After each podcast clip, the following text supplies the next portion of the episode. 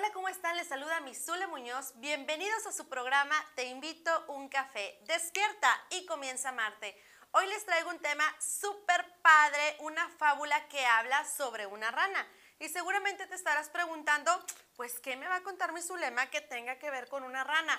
Pues está bien bonito este cuento, me encantó porque todos de nosotros seguramente nos hemos sentido en algún momento de nuestra vida desanimados, sin fuerzas, sin ganas de luchar, o a lo mejor traes una energía tremenda, un sueño, algo que quieres emprender y de repente te empiezan a decir en tu familia o tus amigos, vas a perder el tiempo, vas a gastar tu dinero, es una mala inversión, no lo hagas, en estos tiempos de pandemia eso no va a funcionar, tú como siempre y tus ideas locas, ya no hayas ni qué hacer, ya no hayas eh, ni en qué gastar tu dinero, te van a salir las cosas mal y empiezan a desanimarte empiezas a escuchar tantas cosas negativas, pero ¿qué tal si no las escucháramos? ¿O qué tal si las escucháramos de otra forma? De eso te voy a hablar yo. Ahora traigo una fábula para ti que se llama La rana sobre el ánimo. Así que córrele, ve por tu tacita de café. Yo aquí tengo la mía para que te vengas a compartir esta mañana conmigo esta fábula que he preparado para ti. Taza de café, solo quiero conocerte si te muestras interés, este amor será para siempre. Una taza de café, solo quiero conocerte. Y si te muestras interés. Bueno, pues regresamos. Yo ya estoy aquí deleitándome este cafecito y pues quiero que abras tus oídos abras tu corazón, cierres tus ojos para que te vayas imaginando todo este cuento y escuches con atención. Un grupo de ranas viajaba por el bosque y de repente dos de ellas cayeron en un hoyo profundo. Todas las demás ranas se reunieron alrededor del hoyo. Cuando vieron cuán hondo era este hoyo, le dijeron a las dos ranas que estaban en el fondo de él, para efectos prácticos, que mejor se dieran por muertas, que ya no saldrían de ese hoyo tan profundo. Las dos ranas no hicieron caso a los comentarios de sus amigas y siguieron tratando de salir fuera del hoyo con todas sus fuerzas estaban saltando. Las otras ranas que estaban alrededor del hoyo seguían insistiendo que sus esfuerzos serían inútiles les decían cosas como, ya no lo intenten, ya mejor dense por vencidas, ya mejor acepten su muerte, jamás van a salir de ahí. Lo lamentamos mucho, amigas, este hoyo está muy profundo. Por más que salten, no van a poder salir de él. Es demasiado grande este hoyo. Y estaban así diciéndoles este tipo de cosas. Finalmente, una de las ranas puso atención a lo que las demás decían y se rindió. Ella se desplomó y murió.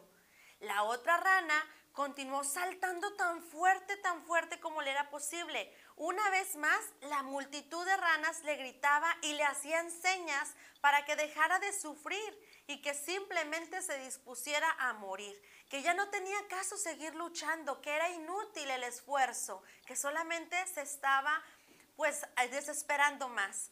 Pero la rana saltaba y saltaba cada vez con más fuerzas hasta que finalmente logró salir del hoyo. Cuando salió, las otras ranas le dijeron, wow, nos da mucho gusto que hayas logrado salir de ese hoyo a pesar de todo lo que te estábamos gritando. Y la rana se quedó así, no oía, se empezó a comunicar a señas. La rana era sorda y pensó que las demás la estaban animando a esforzarse más para que saliera de ese hoyo. Ella pensó que le estaban echando porras. Así que, ¿cuál es la moraleja de este cuento? La palabra tiene poder de vida o muerte. Y yo siempre se los he dicho a ustedes que las palabras viajan a través del tiempo y jamás se pierden, jamás terminan, viajan y viajan a través de las ondas sonoras y nunca tienen un fin. Y nuestra palabra tiene mucho poder. Por eso, por ejemplo, cuando Dios creó al mundo, Él dijo, hágase el agua, hágase la tierra. Claro, era Dios, podía hacerlo quizás solamente con el pensamiento, pero Él lo hizo con su voz, para también dejarnos ver que la palabra tiene un poder muy fuerte sobre nosotros mismos y sobre otras personas. Tiene poder de vida o de muerte. Por ejemplo, una palabra de ánimo puede ayudar a una persona desanimada a cambiar su vida, a no rendirse, a salir adelante, a emprender algo.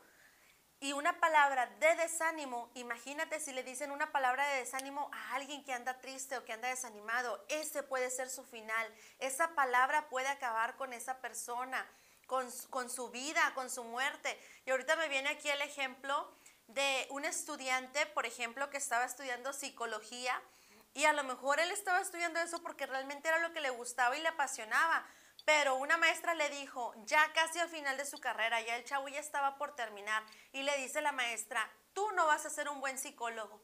¿Qué creen que hizo el muchachito? Pues dejó los estudios y se cambió de carrera.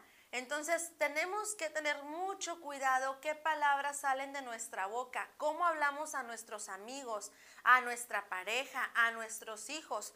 A veces por el estrés, por el enojo, se nos puede salir una mala expresión como un chinelas, tú como siempre tan burra o tan desordenada y eso está mal porque es lo que estamos decretando sobre ellos y tenemos que cambiar el contexto como un me gustaría que ordenaras estas cosas, ves, se ve más bonito, sé que puedes hacerlo, porque tú eres una niña muy bonita, muy limpia, muy ordenada, en lugar de decir que es una niña desordenada.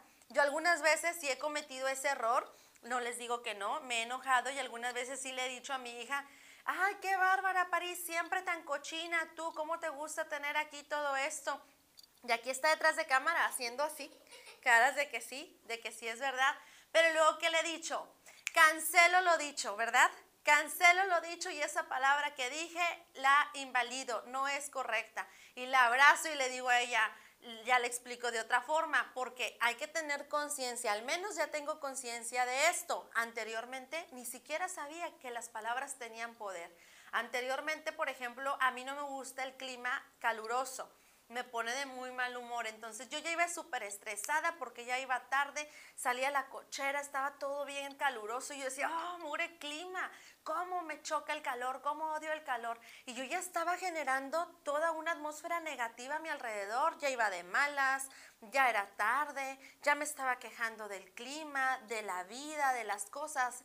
Y ahora ya la verdad que no, o sea, la verdad es que te cambia totalmente. Ahora en este año que hizo calor, jamás ya lo hice y me sentí muy diferente.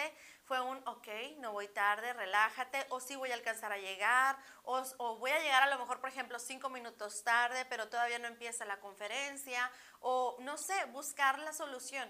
Yo como quiera siempre he dicho que Dios siempre tiene todo calculado. Y hay veces que si nos atrasamos por el tráfico, por la lluvia o algo, es bueno porque nunca sabemos si nos iba a pasar un accidente y Dios te está retrasando un poco, te está desviando y esas cosas que pone son ángeles para que nos cuiden y no nos pase eso. Y eso también lo ha dicho siempre mi papá. No te enojes si ya vas tarde a un lugar, no te enojes si está el tráfico, no te enojes si de alguna manera pierdes el tiempo, dice mi papá, porque tú no sabes si algo te iba a pasar, si un accidente, entonces por algo están pasando así las cosas, ¿no?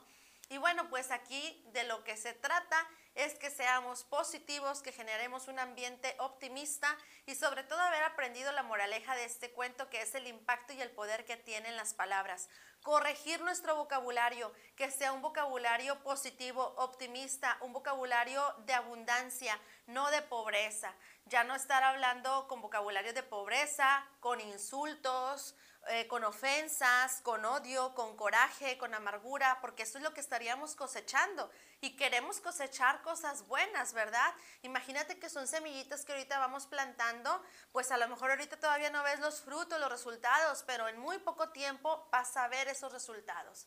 Así que espero que esta fábula te haya gustado muchísimo, La rana sobre el ánimo. Te veo el próximo fin de semana, el próximo sábado, alrededor de las 11 de la mañana para que me acompañes con tu cafecito y con tu desayuno, tu almuerzo y escuches estas bonitas fábulas y cuentos que he preparado para ti, para que nos ayuden a ser mejores personas y a sacar la mejor versión de nosotros.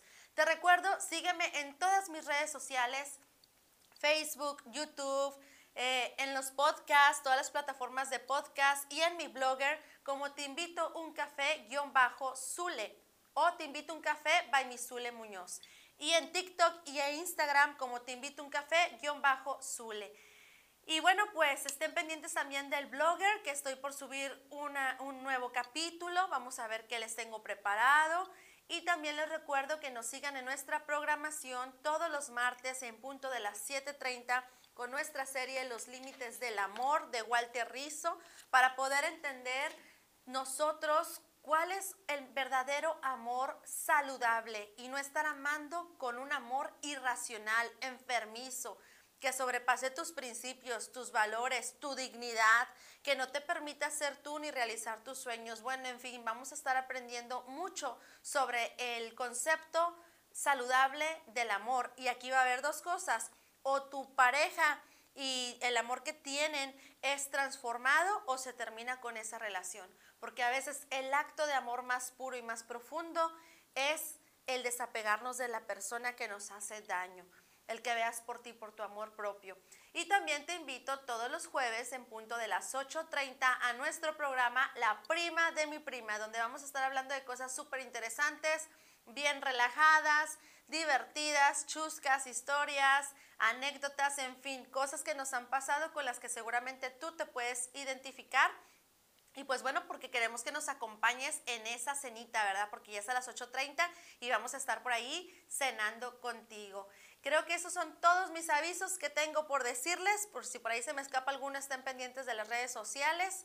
Y pues los quiero muchísimo, les deseo un excelente fin de semana. Arrivederci.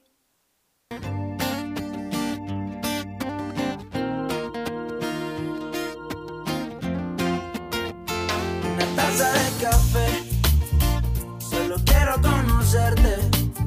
Y si te muestras interés amor será para siempre. Una taza de café. Solo quiero conocerte. Y si demuestras interés